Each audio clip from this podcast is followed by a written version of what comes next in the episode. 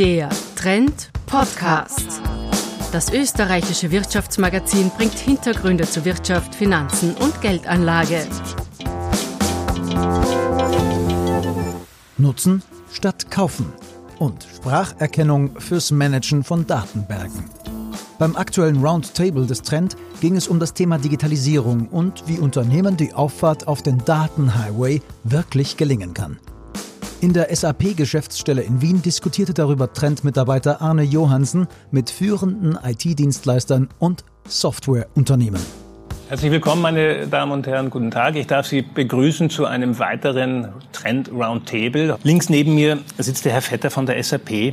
Herr Vetter, die die Digitalisierung verspricht viele Chancen für neue Geschäftsmodelle. Neue Möglichkeiten werden entstehen.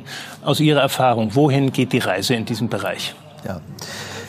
Ich kann äh, als Vertreter der SAP sagen, dass wir in Österreich mit Unternehmen fast aller Branchen zusammenarbeiten.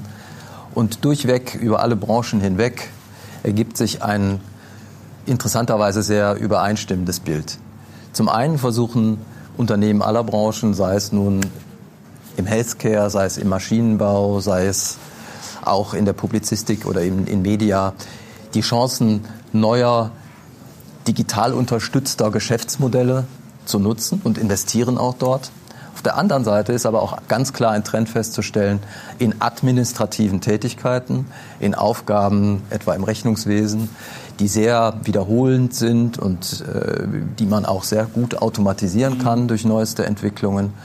Dort zu investieren, um Luft zu schaffen, Platz zu schaffen, von diesen repetitiven Tätigkeiten weg hin zu mehr anspruchsvollen Aufgaben, die dann auch äh, mehr Know-how erfordern. Mhm. Mhm. Das heißt einmal die neuen Geschäftsfelder nach außen und nach innen Verbesserung und effizientere Abläufe. So kann man das zusammenfassen. Ja, ja. Herr Katzer, Sie sind vom IT-Dienstleister Athos.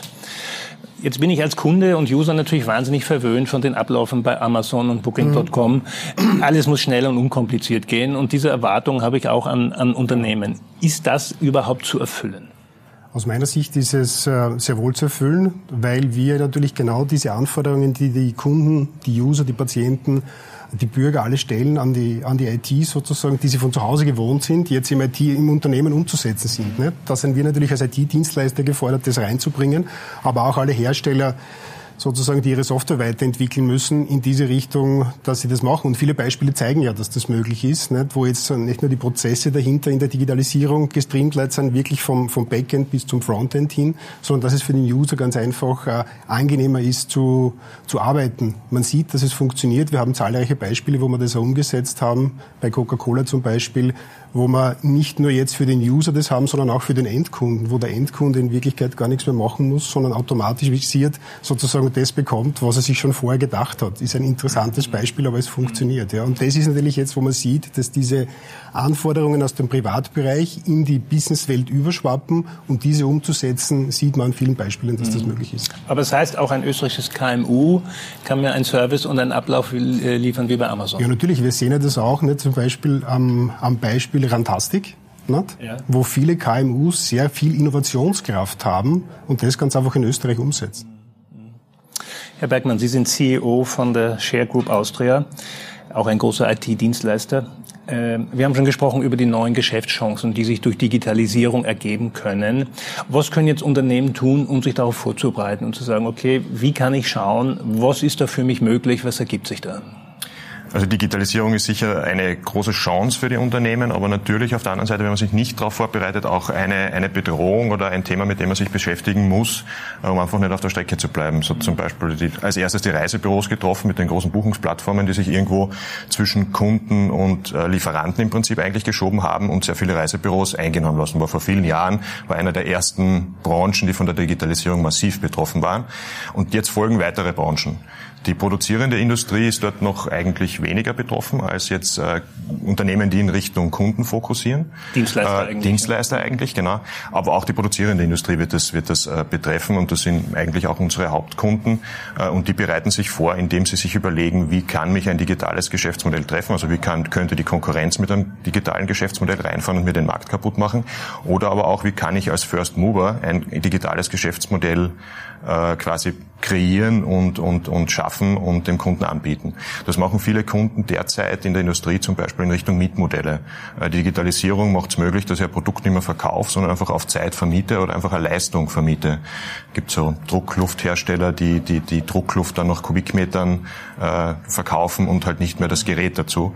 Dafür die Service, das Wartung und so weiter alles automatisiert machen äh, mit, mit äh, der IT im Hintergrund und das sind einfach neue Geschäftsmodelle, über die sich die Industrie Gedanken machen kann. Also Pay by Use ist eigentlich Pay by Use, das, das ist eigentlich das dafür. Thema, wo es ja in der Automobil, in, äh, Automobilindustrie hingeht, dass sich immer mehr Anbieter Gedanken darüber machen, äh, dass man Auto nicht mehr verkauft, sondern einfach das Auto, was ich jetzt gerade brauche, Pay by Use, zahl und, und verwende. Das wird sicher auch ein Geschäftsmodell der Zukunft sein. Herr Huhn, Sie sind CEO von SNP, ein Unternehmen, das auf Transformation, äh, Transformationsprozesse spezialisiert sind. Was können Sie einem Unternehmen, einem mittelständischen Unternehmen in Österreich, was können Sie dem für Service, für Unterstützung anbieten für so einen Prozess? Unsere klassischen Kunden sind Kunden, die sich bewegen. Als, als Beispiel eine Siemens, die ständig reorganisiert, die ähm, verschmelzt, die Fusionen macht, die äh, Die tun Teile, was anderes, hat man mal den Eindruck. Ge oder? Genau, die kaufen und verkaufen. Das sind unsere klassischen Kunden und wir als Transformationscompany sind spezialisiert auf die Datentransformation. Das heißt, jede Bewegung in diesem Umfeld, sei es Verkauf oder Kauf, muss die IT-Systeme nachziehen. Und auf das haben wir uns konzentriert mit unserer eigenen Software, weil der Kunde braucht den Asset, damit er schnell, rasch, fehlersicher von A nach B kommt. Mhm. Und das machen wir Software unterstützt. Ja, bitte. Darf ich da nochmal einhaken? Ich glaube, bei, diesen, bei dieser Digitalisierung, wenn wir das sehen, dieser digitale Darwinismus, der jetzt stattfindet, wo quasi Gesellschaft und Technik ja weit voran sind und Unternehmen noch hinten bleiben, ist es wichtig, den gesamten Prozess zu sehen. Und da in der Industrie, da mag ich ein bisschen dagegenhalten, und sieht man zwar, dass die Automatisierung weit vorangeschritten ist, unten wirklich im produzierenden Bereich, aber die ganze Prozesskette durchgehend noch nicht gegeben ist. Und ich glaube, da ist es wichtig, die Digitalisierung wirklich vom Anfang bis zum Ende zu denken, damit man da überlebensfähiger Markt bleibt. Das ist wichtig, den End-zu-End-Prozess genau. äh, zu betrachten. Das, das ist klar. Die, die Industrie hat gerade im Produktionsbereich sehr viel automatisiert, aber das ist für mich keine Digitalisierung. Das ist einfach das ist Automatisierung. Und jetzt geht es darum, den, den Prozess hin bis zum Endkunden ja, zu digitalisieren. Genau, das, das, das ist das Wichtigste. Wir haben schon darüber gesprochen, Entschuldigung, über das Thema Effizienzsteigerung und kostengünstiger zu arbeiten. Das ist eigentlich das Stichwort für den Herrn Resch von SCC, ein großes Systemhaus auch. Wie weit haben österreichische Unternehmen das eigentlich schon ausgereizt? Wie viel Potenzial ist da noch? Äh, was uns auffällt, ist, dass es da ein, ein, massives Ungleichgewicht gibt. Also in den Themenbereichen der neuen Geschäftsmodelle sind wir sehr am Beginn. In den Themenbereichen der Effizienzsteigerung, der Optimierung sind wir mittendrin. Der Großteil unserer Projekte in den letzten ein bis zwei Jahren beschäftigt sich genau mit solchen Fragestellungen, die eigentlich über die klassische Automatisierung weit hinausgehen, wo es wirklich um durchgängige Prozessgestaltung geht, um Digitalisierung auch im Sinne von papierlosen Prozessen, um Einbindung der, der, der Shopfloor-Ebenen und all diese Themenstellungen. Also dort geht die Reise ganz stark hin. Dort ist für uns ein sehr großes Betätigungsfeld im Moment. Und wir gehen davon aus, dass das auch in den nächsten ein bis zwei Jahren durchaus in diesem, in diesem Sinne weitergehen wird. Ich denke, dass der Erfolg einer Digitalisierung und eines neuen Geschäftsmodells entscheidend davon abhängt, wie der Nutzer am Ende des Tages auf das reagiert, was ihm angeboten bekommt. Mhm. Und das ist eine individuelle, auch durchaus sehr emotionale und äh, intuitive Erfahrung, die dabei wesentlich eine Rolle spielt. Und das ist dann eben nicht nur die App oder die Anwendung, mit der er arbeitet, sondern das gesamte Erleben in dem Zusammenhang.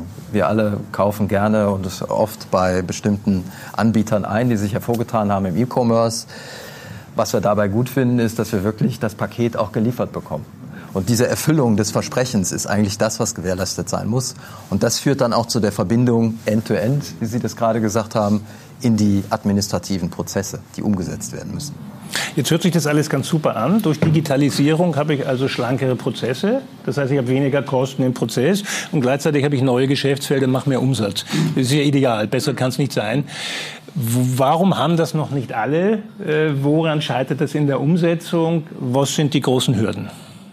Also ich glaube, dass man, dass man speziell in der Vorbereitung im Unternehmen darauf achten muss, das auch umsetzen zu können. Also die, Effizienzsteigerungen, diese Optimierungsthemen äh, sind Dinge, die durchaus komplex sind, wo der Nutzen dann wirklich im Detail liegt und wo man im Unternehmen entsprechend vorbereitet sein muss mit, sage ich mal, bereichsübergreifenden Teams, mit Leuten, die jetzt auch von unserer Seite kommen, die solche Prozesse auch kennen, implementieren und umsetzen können und die letztendlich dann dort auch Lösungsarchitekturen schaffen können, die das Ganze dann sowohl von der Usability her brauchbar machen, als auch von der Technologie her sozusagen umsetzbar machen, weil die Dinge dann ein Zusammenspiel von vielen, vielen Einzelkomponenten sind, die in Summe funktionieren müssen, damit es zu einer echten Effizienzsteigerung auch wird. Ich glaube, viele Unternehmen äh, sehen das aber auch nicht end-to-end, -end, das was wir früher gerade gesehen haben. Mhm. Viele Unternehmen gehen wirklich punktuell rein, äh, optimieren den Prozess, optimieren den Prozess, aber die wenigsten schauen sich wirklich den End-to-End-Prozess an und, und schauen auch, wie sie ihr Geschäftsmodell dadurch ändern können. Also es ist noch bei den Unternehmen mehr Effizienzsteigerung als wirklich Geschäftsmodell digitalisieren.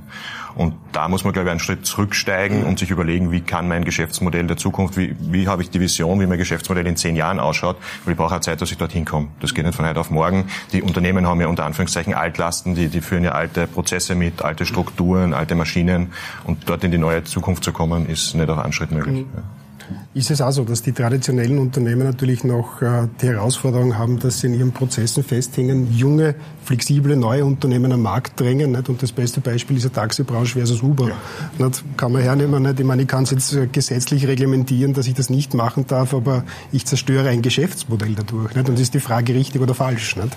Also, und ich glaube, da stehen halt viele Unternehmen noch davor, nicht, was ist mein Geschäftsmodell in der Zukunft? Und viele, auch in vielen Branchen überlegen sie, was ist denn das überhaupt, was ich verkaufe oder produziere oder mache? Nicht? Wo geht das hin? Energiewirtschaft. Was, ich habe mit einem Vorstand diskutiert, der mir dann gesagt hat, ja, ich weiß nicht, ob ich in Zukunft noch Strom verkaufen werde und ob das mein Geschäft ist. Ich weiß es nicht. Und sie stehen vor der Herausforderung, was machen sie eigentlich zukünftig? Was ist ihr Geschäft noch und wie schaut ihr Geschäftsmodell aus? Und wenn man dann was Neues ausprobieren will, steht man oft vor der Tatsache, dass man gewachsene, auch technische Infrastrukturen hat, Software, die man vor Jahren eingeführt hat an der Menschen arbeiten in der IT, die man auch nicht so einfach äh, anpassen kann an das Neue. Und da haben wir natürlich als SAP auch sehr viel getan und geleistet mit Werkzeugen, um sozusagen schnelle Einführungen und auch Pilotprojekte sicherzustellen, die so neue Geschäftsmodelle schnell zum Ausprobieren bringen. Ich glaube, das ist auch eines der wichtigen Dinge, dass man die Geschwindigkeit einhält. Mhm. Weil wenn, das, wenn der Prozess jetzt vier Jahre dauert oder so, dann sind wir zu spät. Genau. Also das, ja. muss das, jetzt das ist, glaube ich, ein wichtiges Thema, SAP S4HANA als, als neue Plattform äh, einzuführen, als digitalen Kern, um einmal die Backend-Prozesse dort automatisiert zu haben, in den Best-Practice-Prozessen, nicht abweichend vom Standard, sondern so weit wie möglich Best Practices zu nutzen, um eben dann nicht mehr vier Jahre zu brauchen, um auf ein neues Geschäftsmodell zu kommen, sondern dann flexibel mit den Cloud-Systemen rundherum auf den Markt reagieren zu können und, und, und digitale Geschäftsmodelle einführen zu können. Und da unterstützt uns die SAP super dabei. Wobei wir das momentan eher so erleben, dass gar nicht so sehr im Fokus steht, jetzt das S4HANA, also das ERP durch das S4HANA zu ersetzen, sondern dass viel in diese Umfeldsysteme momentan geht, ja, sei es Ariba oder SuccessFactors, wie sie alle heißen und die Unternehmen eher versuchen mit einer Kombination das, das ERP einmal sozusagen ein bisschen traditionell zu belassen, aber rundherum flexibel zu werden. Also in diese Richtung sich zu entwickeln. Wir sehen das auch so, dass man einerseits die traditionelle IT hat, wenn man es so nennen darf, und das zweite ist jetzt diese agile neue, wo man mit relativ rasch mit Design Thinking und all diesen Workshop-Methoden zu einem POC kommt, wo man dann relativ rasch austesten kann, spricht der Markt darauf an, kann ich einen Erfolg haben, ja oder nein, und deshalb mit geringen Kosten. Mhm. Ist das Problem der weil Sie das angesprochen haben, des End-to-End-Denkens auch, dass das eigentlich in der Komplexität mich überfordert. Das heißt, ich habe jetzt schon Angst, Sie ins Unternehmen zu holen, um meine Einkaufswesen, äh, mein, mein Einkaufsmanagement zu strukturieren, weil ich weiß, dass Sie dann kommen und sagen, na, nur der Einkauf ist es nicht, jetzt müssen wir alles neu denken. Also, und wie helfen Sie mir dabei, das zu überwinden? Ja, es ist schon so, dass das Brett, was äh, da scheinbar zu bohren ist, sehr dick ist. Und entscheidend ist, dass man äh, die richtigen Handlungsfelder identifiziert, wo man auch schnell einen Erfolg zeigen kann. Mhm. Das haben Sie sicher äh, ebenfalls auch in, in Ihrem Blick und in Ihrer Methodik. Am Ende des Tages muss aber auch eine, ein Plan stehen, der letztlich wieder dazu führt, dass sowohl das Speedboat, die schnelle Lösung, die irgendwann mal geschaffen wurde, um was auszuprobieren, mhm. das dann zum Erfolg geworden ist, mhm dann auch wieder integriert mit den administrativen Prozessen, so wie sie vielleicht erstmal unangepasst belassen worden sind. Das muss dann auch passieren und das führt dann auch zu der SV-HANA-Thematik, also dann wirklich auch den großen Schritt zu gehen und ein wirklich digitales ERP des 21. Jahrhunderts zu nutzen. Aber ich brauche Teilprojekte und ich brauche Zwischenerfolge, oder? Definitiv. Definitiv. Ja, damit ich sehe, okay, das funktioniert irgendwie und ich bin auf dem richtigen Weg. Also wenn, wenn man sich auch die Entwicklung der letzten Jahre anschaut, dann sind die Systeme, die heute ja implementiert sind, ja durchaus auch schon komplex. Also solche Dinge löst man ja nicht in zwei, drei Wochen ab. Das sind ja auch Prozesse, die dann über Monate hinweg laufen würden. Das heißt, das würde ja massiv im Widerspruch stehen zu diesen kleineren POCs, mit denen man die Erfolge einmal sozusagen äh, versucht, am Boden zu bringen die so in der öffentlichen Wahrnehmung hat man das, den Eindruck, dass also US-Unternehmen und auch teilweise asiatische Unternehmen in dieser Transformation schon sehr viel weiter sind. A, ist das ein richtiger Eindruck oder täuscht das? Und B, was wäre denn notwendig, damit Europa hier den Anschluss nicht verliert? Also ich glaube, das täuscht nicht, ist so. Man sieht ja, die ganzen digitalen Konzerne kommen alle aus Amerika. Asien ist stark am Aufholen. Äh, war selber gerade in Asien mit einer Niederlassung auf den Philippinen, haben dort ein Riesenprojekt gemacht für Kontoeröffnungsprozess. Da kann man innerhalb von einer Stunde ein Konto öffnen, indem man ein Bild von seinem Reisepass und von seinem Gesicht am Handy äh, einscannt und in der App eingibt. Und innerhalb von einer Stunde hat man das Konto eröffnet. Äh, den Prozess haben wir dort automatisiert. Das wäre bei uns schon legal, wahrscheinlich gar nicht. Gar nicht bei N26 können Sie es auch, habe ich schon ausprobiert. Ja, okay, ja. Aber solche Themen, da ist, da ist Asien, glaube ich, halt einfach nicht vorbelastet. Die haben dort wenig Altsysteme, wenig Altlasten, wenig Scheu vor Neuem. Äh, von neuem Denken und das geht relativ schnell dort, dass, dass die was, was Neues einführen, was Neues ausprobieren. Und was in Europa ein bisschen das Problem ist, ist, ist, es gibt zu wenig Entrepreneure. Also das sieht man in Amerika, die Leute, die diese digitalen Unternehmen geschaffen haben, sind Entrepreneure, die das äh, geschaffen haben, auf der grünen Wiese von, von Null aufgebaut haben, meistens mit natürlich Kapitalgebern, ist ganz klar. Aber das gibt es in Europa viel zu wenig. Diese Risikobereitschaft, äh, sowohl der Kapitalgeber als auch der Leute selber, die da als Entrepreneur reingehen, ist in Europa zu gering. Weil ich glaube, das ist auch in, gerade im deutschsprachigen Raum ist dieses Scheitern, und die meisten Startups scheitern beim ersten Mal. In Amerika steht er halt wieder auf und macht sein zweites Startup auf und mhm. probiert ein zweites. Das ist bei uns nicht so. Wenn man einmal gescheitert ist, dann gilt man als gescheitert. Und ich glaube, diese, diesen Freiraum zu schaffen, einfach mehr Kreativität zu schaffen für solche digitalen Businessmodelle, das wäre in Europa mhm. ganz, ganz wichtig. Ich glaube auch, wir sind viel zu bürokratisch unterwegs. Dann haben wir Gesetze, die eigentlich dagegen arbeiten. Das heißt, die Flexibilität, die ein amerikanisches Unternehmen hat, haben wir eigentlich gar nicht in Österreich oder in Europa. Liegt es an den gesetzlichen Rahmenbedingungen? Denke ich auch, zum Teil, ja. Es liegt an Ethik, an Gesetzen, an Ausbildung. Es geht schon in der Ausbildung los. Ich glaube, dass wir da auch einfach hinten sind. Ich glaube, dass es ein kulturelles Thema ist. Weil wenn man sich die Kulturen vergleicht zwischen dem amerikanischen Raum und dem europäischen Raum, dann ist da der gewaltige Unterschied. Die Amerikaner haben schon immer die Kultur des Scheiterns gehabt, was in Europa ist man sofort gebrandmarkt, wenn man scheitert. Und einen zweiten Versuch gibt es nicht mehr. Und da, glaube ich, muss man ansetzen, um das ein bisschen weiterzubringen. Amerikaner haben natürlich auch einen großen Markt. Nicht? Genau. Also, äh, Gut, aber der, der europäische her. Markt ist aber, ja, aber äh, was die legislative oder legale Integration angeht, ist natürlich, sind die Vereinigten Staaten von Amerika die übrigens auch eine sehr viel größere Integration in, oder Intensität im Binnenhandel zwischen den einzelnen Bundesstaaten in den USA aufweisen, als das heute in der Europäischen Union der Fall ist, äh, durchaus weiter. Natürlich ist auch der chinesische Markt intern äh, auch zahlenmäßig, was die Menschen angeht, größer. Ähm, von daher ist die Bemühung, einen, ähm, einen Binnenmarkt für die, die Digitalwirtschaft zu schaffen in der Europäischen Union sicher sehr zu begrüßen. Und es würde uns auch helfen, wenn wir in diesem Bereich auch Handelsbarrieren und Einschränkungen zwischen den Mitgliedsländern weiter verringern um einfach auch die Größe des Marktes auch auszunutzen, die wir in, in der EU haben. Das tun wir bisher nicht. Wir tun das, aber wir können das verbessern. Das betrifft Elemente des Datenschutzes, es betrifft ja. äh, Elemente auch des Arbeitsrechts und vieler äh, einzelner Aspekte, ähm, die eben dann doch nicht so harmonisch sind innerhalb der EU, wie das äh, in den großen Wirtschaftsräumen äh, in den USA und in aber China der Datenschutz ist ja in vielen Fällen Fluch oder Segen. Ne? Das kann man sich jetzt aussuchen. Genau. Aus welcher Perspektive? Genau, aus welcher Perspektive man das betrachtet. Wobei, ich, ich würde diesen Aspekt noch ganz gerne ein bisschen ergänzen. Also das Gesagte gilt natürlich für die, für die klassischen digitalen Unternehmen, die Amazons, die Googles und so weiter dieser Welt. Äh, wenn ich wieder in unseren Kundenbereich reinschaue, wir haben sehr viel aus der klassischen Industrie, ja, wo wir eigentlich in Österreich eine ganze Reihe von Unternehmen haben, die irgendwie so aus Familiengeschichten entstanden sind, die so die typischen KMU sind die Weltmarktführer in sehr speziellen Bereichen sind, die teilweise Technologien zur Verfügung stellen, die solche Dinge dann erst ermöglichen. Ja. Und was wir dort sehen, ist, dass eine gewisse Verschiebung der Eigentümerstruktur Richtung asiatischem Raum stattfindet. Also diese Unternehmen werden teilweise verkauft, ja, kriegen asiatische Eigentümer und sehr viel des Know-hows, das da über Jahrzehnte lang entstanden ist, wandert so dann oder diffundiert das so langsam weg. Also wir halten die Entwicklung eigentlich durchaus für gefährlich und sind nicht ganz glücklich darüber, dass, dass sowas eigentlich stattfindet. Und da sieht man aber auch auf der anderen Seite, dass wir da sehr, sehr viel im klassischen Bereich eigentlich an Kompetenz im Land haben, das in Richtung dann der Ausbildungsfragen vielleicht da geht, wie wir das erhalten können, wo man schon darauf schauen sollte, dass das auch so bleibt und vielleicht nicht nur immer auf die plakativen Beispiele, die natürlich in der Presse stark vertreten sind, das Augenmerk richtet. Also, wir haben das Thema Daten, Datenschutz schon angesprochen. Viele sagen ja, Daten sind das Gold der Zukunft. Gleichzeitig denke ich, ist es vielleicht auch die größte Herausforderung, vor der Unternehmen stehen, weil wenn ich jetzt denke an Supermärkte, äh, wo die täglich für Daten generieren, die Frage ist nur, was mache ich eigentlich damit? Ja, und helfen Sie mir aus der Flut der zur Verfügung stehenden Daten irgendwas Sinnvolles dann auch rauszulesen, weil sonst ist es ja sinnlos. Ich kann Ihnen ein Beispiel sagen. Ein Retailer in Österreich arbeitet an einem System, das Pricing, also in den, in den Regalen, das Pricing elektronisch zu machen. Das heißt, die Preise sind elektronisch dargestellt, können äh, remote äh, angepasst werden, aber... Und wenn ich vorbeigehe am Regal, geht der Preis runter geht der Preis und wenn Sie gehen, geht er rauf. Ist es so gedacht? Einkommensgesteuert. Weiß ich nicht. Da müsste ja umgekehrt sein.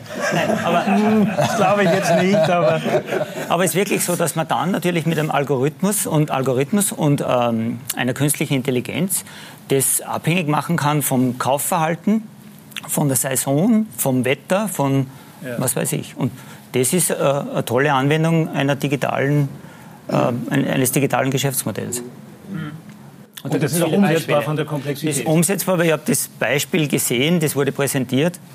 Äh, und äh, scheint als Prototyp zu funktionieren. Hm. Wir haben das auch für einen großen, habe es ja schon erwähnt, für einen großen Getränkehersteller gemacht, der seine ganzen Kühlautomaten vernetzt hat. Mhm. Und zusätzlich zu den Daten, die er dort generiert, also was geht raus aus dem Automaten, nicht, verbindet er das noch mit Wetterdaten mhm. und Touristendaten sozusagen. Und der sieht dann sofort, der Kühlschrank, die Frequenz ist hoch, ich muss einen zweiten hinbringen. Das heißt, der stellt dann sofort einen zweiten, einen dritten und einen vierten Kühlschrank hin damit äh, mehr verkauft werden kann. Also es sind nicht nur Daten, sondern der nächste Schritt sind eigentlich Realtime und genau, Echtzeitdaten. Realtime und Echtzeitdaten, oder? ganz genau, die da verarbeitet werden. Ist aber auch die nächste Komplexitätsstufe. Also wir haben da ein bisschen andere Erfahrungen mit dem Thema. Es ist unter dem Begriff Big Data, wie das so schön firmiert, äh, wird sehr, sehr viel darüber diskutiert und sehr, sehr viel darüber gesprochen. Und in der Praxis, in der echten Umsetzung, in unserer Wahrnehmung noch relativ wenig damit gemacht. Und wir sind in einigen Projekten drinnen, wo wir im Prinzip solche Szenarien analysieren, also eigentlich in der Vorstufe zur wirklichen Umsetzung. Und dort stellt man eigentlich fest, es gibt einmal so zwei, drei Hemmschuhe. Also wenn ich jetzt ein Anlagenbauer bin, der seine Anlagen in der weiten Welt verteilt hat, dann muss er erst einmal die ganzen Sensordaten herankommen, schlichtweg technisch. Oder wenn ich jetzt diese ganzen Daten über Jahre hinweg gesammelt habe, stellen wir halt oft fest, sie sind dann vielleicht nicht in der richtigen Qualität oder in der richtigen Zusammensetzung vorhanden, um die Fragestellungen beantworten zu können, die man dann eigentlich beantwortet haben möchte. Und ich glaube, da ist noch sehr viel äh, Potenzial drinnen. Das wird in den nächsten Jahren sicherlich weitergehen, aber auch noch sehr viel äh, notwendige Erfahrung oder Gewinn an notwendiger Erfahrung in den nächsten Jahren zu erwarten, dass dann wirklich echte Projekte im großen Stil da rauskommen. Ja. Ich glaube, dass man unterscheiden muss zwischen den historischen Daten, die schon alle verarbeitet wurden, und die, die real-time kommen. Da werden neue Berufsfelder entstehen und so weiter und so fort. Aber wir sehen es an Beispielen, wo jetzt Realtime-Informationen verarbeitet werden. Ein großer Reifenhersteller, der seinen Reifen permanent monitort aus dem natürlich für die Entwicklung wieder Rückschlüsse zieht, was, ich, was muss an der Mischung verändern, aber auch dem ganzen Flottenmanagement sagt, der Reifen ist zu wechseln demnächst, weil sonst kriegst du einen Platten. Aber das ist auch ein gutes Beispiel. Ja. Ich glaube, das zeigt auch, was Sie gefragt haben, was die Stärken und Schwächen sind, auch europäischer Unternehmen im Vergleich zu asiatischen und amerikanischen. Ich glaube, wir sind in Europa äh, im Bereich Industrie 4.0 und auch was diese Fernwartungsszenarien angeht, sehr stark und auch in Österreich ähm, gibt es äh, Maschinenbauer, die, die sehr weit schon sind in der Fernwartung ihrer Anlagen in weit entfernten Standorten, die dann auch den Auftrag gleich automatisch anlegen im System, damit ein richtiges Teil dann auch bestellt wird, was zu einem bestimmten Zeitpunkt dort vor Ort eingebaut werden muss. Der Serviceauftrag wird angelegt. Das läuft alles automatisch durch. Also das, da gibt es auch in Österreich sehr gute Beispiele dafür. Äh, wo, glaube ich, ein großer Unterschied noch ist, ist die Frage, wie werden Konsumentendaten mhm. benutzt mhm. für äh, Kauftransaktionen und wie, wird, wie werden Kundenpräferenzen benutzt bei, äh, bei solchen Szenarien. Mhm. Äh, Kennen Sie die Studie zum Wachstum der Daten? Also da gibt es diese äh, Seagate IDC. Wir sind jetzt bei 33 äh, Zettabyte äh, weltweite Daten und bis 2025 sollten es 175 Zettabyte sein. Wenn man sich das jetzt vorstellt, äh, wie man das jetzt darstellt, was, was heißt das an Volumen? Eine DVD, herkömmliche DVD, diese Speicherkapazität, wenn man die jetzt übereinander stapeln würde, würde man 23 Mal von der Erde zum Mond kommen, um die 175 Zettabyte darzustellen. So, und wenn man jetzt so eine Explosion an Daten hat, dann sind wir genau wieder bei der Herausforderung und bei der Trennung. Was sind jetzt noch interessante Daten? Was ist historisch, brauche ich nicht mehr? Oder was sind Daten, mit denen ich arbeiten muss? Aber da entstehen gerade neue Berufsbilder. Ein Data Waste Manager. Ja. Data Waste Manager. Ja, der sich genau darum kümmert, nicht, was brauche ich, was brauche ich nicht mehr, auch natürlich im Zusammenhang mit der DSVGO. Kann uns die, vielleicht kann er die, die auch recyceln. Ja, vielleicht. Kann uns die künstliche Intelligenz dabei helfen? Das wäre das nächste Stichwort. Das ist ja das nächste große Thema, was sozusagen vor der Tür steht oder zumindest den Fuß vielleicht auch schon drin hat. Ich meine, was ist da jetzt wirklich zu erwarten? Vielleicht auch unter diesem Aspekt äh, Daten, Datenmanagement, Daten-Waste Management. Vielleicht noch ein Aspekt zu dem, zu dem Daten Management, Daten, die wir, die wir schon aus der Vergangenheit haben und auch Echtzeitdaten, äh, können jetzt zum Beispiel mit Process Mining auch ausgewertet werden. Also das, das sehen wir bei, bei einigen Kunden, die das jetzt tun in die Richtung, dass sie ihre Prozesse vergleichen, ihre Prozesseffizienz vergleichen in verschiedenen Niederlassungen, in verschiedenen Ländern äh, mit den Daten, die wir ja in den ERP-Systemen und in den anderen Umfeldsystemen haben. Die sind da und da kann man schön die Prozesseffizienz messen und, und weiter, weiter Effizienz steigern. Also das ist ein Thema, das im Moment gerade sehr viel Interesse bei den Kunden auch erfolgt. Ja. Wir, wir, haben vor zwei Jahren eine, eine Firma akquiriert, die sich genau mit dem Thema künstliche Intelligenz äh, auseinandersetzt. Wir bieten diese Leistungen jetzt äh, öffentlich an für verschiedenste Themen eben. Das heißt, es gibt zwei Modelle. Wir bekommen Daten, werden, die Daten werden analysiert und dementsprechend äh, ausgewertet und der Kunde kriegt das Ergebnis zurück. Das ein Thema ist Versicherungen, das gibt aber auch in anderen Branchen, wo wir das machen. Und jetzt beginnen wir gerade, ich habe ja vorher gesagt, wir sind eine Transformation Company mit eigener Software. Und jetzt beginnen wir gerade aus diesen Produkten oder Projekten heraus, diese Erfahrung, die wir haben, in unsere Software zu packen und über künstliche Intelligenz so weit aufzubereiten, dass man dem Kunden zum Beispiel sagt, bei deiner Situation, deinem System, deiner Landschaft, würde man da diesen Weg empfehlen. Mhm. Und dass das einfach automatisiert wird. Also künstliche Intelligenz gibt es eigentlich schon in vielen Bereichen. Sie haben die Versicherung als Beispiel genannt. Ist das so eine der Branchenfinanzdienstleister, die da am ist, ehesten nein, oder? Nein, überhaupt nicht. Nein, also das ist nur ein Beispiel. Ja, ich glaub, am meisten ist es derzeit bei den administrativen Prozessen, wo die künstliche Intelligenz einfach Einzug haltet, weil da das größte Automatisierungspotenzial noch da ist. Die Industrie hat ihre Prozesse, Logistikprozesse und so weiter hochautomatisiert. Das ist schon in der Vergangenheit geschehen. In den Dienstleistungsprozessen Stichwort Robotic Process Automation sind wir da einfach noch hinten nach. Und das wird jetzt aufgeholt durch die künstliche Intelligenz in der Buchhaltung, im Einkauf, in, in typischen Dienstleistungsprozessen, wo noch sehr viel Potenzial drin ist und wo die SAP ja mit, mit SAP Leonardo immer neue Szenarien ausliefert, die dabei helfen, einfach dort die Prozesse effizienter zu machen und einfach Arbeitskräfte freizuspielen für wertschöpfendere Tätigkeiten äh, Richtung Kunden zum Beispiel. Was die Menschen fragen, ist natürlich, wie intelligent ist eigentlich die künstliche Intelligenz? Es sind Algorithmen. Also wo ist, wo ist der ein Algorithmus oder ist es schon künstliche genau. Intelligenz? Wie, wie, weit geht das? Und dahinter verbergen sich auch verschiedene Technologien.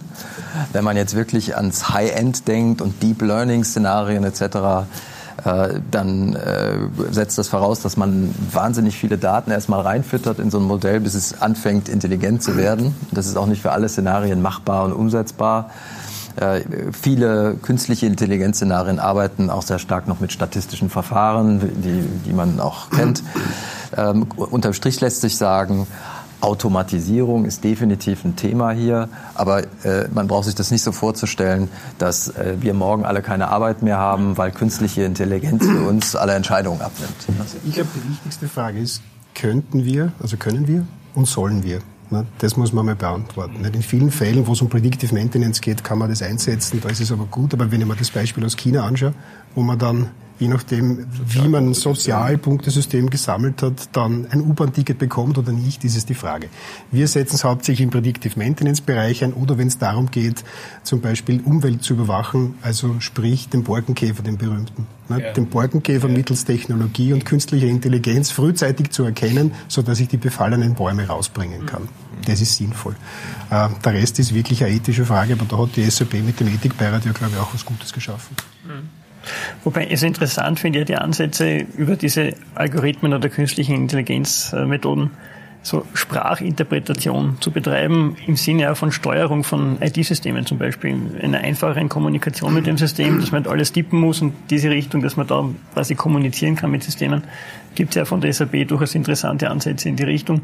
Oder was es am Markt teilweise schon gibt, äh, Open Text Beispiel, wo man aus Videos oder aus Dokumenten Informationen wirklich mittels solcher künstlicher Intelligenzalgorithmen Informationen aus dem Kontext herausfiltert und so sozusagen automatisierte, unter Anführungszeichen, Beschlagwortung zustande bringt von Dingen, um ganz einfach die Informationsflut so aufzubereiten, dass sie handelbar wird bis zu einem gewissen Grad. Und man dann sehr einfach nach gewissen Dingen wiederum suchen und finden kann, die man dann wirklich sucht und die echt einen Bezug zu der Fragestellung dann haben. Also solche Dinge, glaube ich, ist das durchaus ein interessantes Forschungsgebiet. Herr Resch, Sie haben den Punkt vorhin schon Abwanderung von Kompetenzen mhm. angesprochen. Ähm, es ist bekannt, dass sozusagen das Thema Fachkräftemangel für Ihre Branche auch ein großes ist. Was kann man tun? Was ist notwendig? Also ich glaube, zuerst muss man mal sagen, es war in unserer Branche schon immer ein Thema, über 20 Jahre hinweg. Und wir merken zunehmend, dass es auch bei unseren Kunden massiver Thema wird in allen Branchen. Ja, und das ist durchaus, glaube ich, mittlerweile ein limitierender Faktor, auch in klassischen Produktionshandels- und sonstigen Betrieben. Ja. Aber warum ist das so? Ich meine, das ist sozusagen, alle sagen, das ist die Zukunft. Äh, sie verdienen alle gut, äh, alle smarte Typen. Warum will das keiner machen? Muss man aufpassen. Wir, wir bewegen uns in einem Markt, der ist ja jetzt nicht so Hype, sage ich jetzt einmal. Also die, die Jungen, die jetzt nachkommen, die wollen Apps programmieren, die wollen im Internet vertreten sein, die wollen mhm. coole Dinge machen.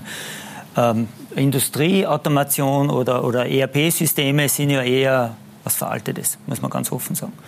Und auch wenn man es jetzt modernisiert. Und die Jungen, also was mir fehlt, ist eigentlich die Ausbildung, dass man auf diesen Punkt ERP wieder mehr Wert legt, dass man da einen Nachwuchs kriegt. Und was machen wir? Man, man, man, nimmt sich Junge und bildet die selbst aus, weil das alles andere ist. Das machen wir genau. Eine Frage kann ich Ihnen natürlich nicht ersparen. Warum sitzt hier keine Frau am Tisch? Das ist schade. Ich glaube, bei den Jungen haben wir mehr Frauen, also da ist der Frauenanteil durchaus höher. Ich glaube, wenn wir diese Diskussion in fünf oder zehn Jahren führen, dann hoffe ich, dass da mehr Frauen sitzen, weil ich glaube, vom Nachwuchs her kommen mehr Frauen. Es trauen sich jetzt mehr Frauen in die Technik. Es war halt ein Problem, glaube ich, wie wir sind ähnliches Alterskreis wahrscheinlich, wie wir studiert haben, da waren halt sehr, sehr wenig Frauen äh, in technischen Studien. Oder Aber es ist eine positive Nachricht, das ist nicht Aber mehr ich, so. Es wird mehr. Ich glaube, es wird besser. Es definitiv. Definitiv. Ja. Definitiv ja. Es kommt auch ein bisschen darauf an, wie Firmen uns Männer dabei unterstützen, zu arbeiten, wenn auch die Frauen gleichzeitig arbeiten. Ich kann das aus eigener Erfahrung sagen. Meine Frau arbeitet auch Vollzeit. Und ich habe bei SAP die Möglichkeit, auch von zu Hause aus mal zu arbeiten. Äh, es gibt eine sehr, sehr große Flexibilität und auch ein großes Verständnis dafür, das alles unter einen Hut zu bringen. Und ich denke, das ist auch eine Voraussetzung ja. dafür, äh, dass das funktionieren kann. Und vielleicht noch ein Satz zu der Nachwuchskräfteförderung ich glaube, wir müssen alle auch ein bisschen selber was dafür tun und dürfen nicht nur nach dem Staat fragen. SAP arbeitet sehr stark in der University Alliance mit den Universitäten zusammen, um dort in den Studiengängen auch SAP-Wissen zu vermitteln. Und das wirkt eben auch äh, erfahrungsgemäß gut gegen den Arbeitskräftemangel, denn äh, die Studenten, mit denen wir da in Kontakt kommen, die kommen auch oft entweder zu uns oder zu den 19.500 Partnern, mit denen wir zusammenarbeiten weltweit. Also ich glaube, das ist ein Ansatz, den wir alle verfolgen bis zu einem gewissen Grad. Auch wir unterrichten auch Fachhochschulen, senden dort Lehrbeauftragte, bieten Projekte und, und Diplomarbeiten, ähnliche Dinge an. Ich glaube, wenn man es grundsätzlich von der österreichischen Ausbildungsstruktur her anschaut, sind wir, glaube ich, nicht so schlecht aufgestellt. Wir haben HTLs, wir haben Fachhochschulen, wir haben Universitäten und so weiter wo grundsätzlich einmal ein gutes Angebot an, an Ausbildung da ist, auch für technische Themen und technische Berufe. Ähm, was ich ein bisschen schade finde, ist eine Tendenz der letzten Jahre und ich hoffe, das ändert sich wieder, dass man beginnt, diese Zugänge teilweise zu reglementieren, zu limitieren, mit Einstiegshürden zu versehen im Sinne eintägiger Prüfungen und solchen Geschichten die aus meiner Sicht eher kontraproduktiv wirken. Ich würde einfach, weil man, Leute, weil man Leute eigentlich sucht und ich würde eigentlich ganz stark versuchen, das zu forcieren und die, die Zugänge dort möglichst einfach zu gestalten und möglichst vielen Leuten einmal zu ermöglichen, dort reinzuschnuppern und zu schauen, wenn irgendwer nach ein, zwei Semestern draufkommt, okay, es war jetzt doch die falsche Wahl, dann soll ja. das so sein. Genau. Aber wir limitieren da zu einem gewissen Grad eindeutig an der falschen Stelle. Ja. vor allem, man will ja eigentlich auch den Schichten Zugang zum Bildungssystem geben, die vielleicht nicht so privilegiert sind. Das sind dann die, die auch wollen und die dann, dann eine interessante Karriere machen können und, und denen verbaut man es oft. Ja. Meine Damen und Herren, das war jetzt die Diskussion zum Thema die Auffahrt zum Datenhighway. Wir haben versucht, ein bisschen den Ist-Zustand zu analysieren und auch einen Ausblick in die, in die Glaskugel zu werfen. Wie wird sich das weiterentwickeln? Ich hoffe, es war interessant für Sie und würde mich freuen, wenn Sie auch beim nächsten Roundtable vom Trend wieder mit dabei sind. Vielen Dank und auf Wiedersehen.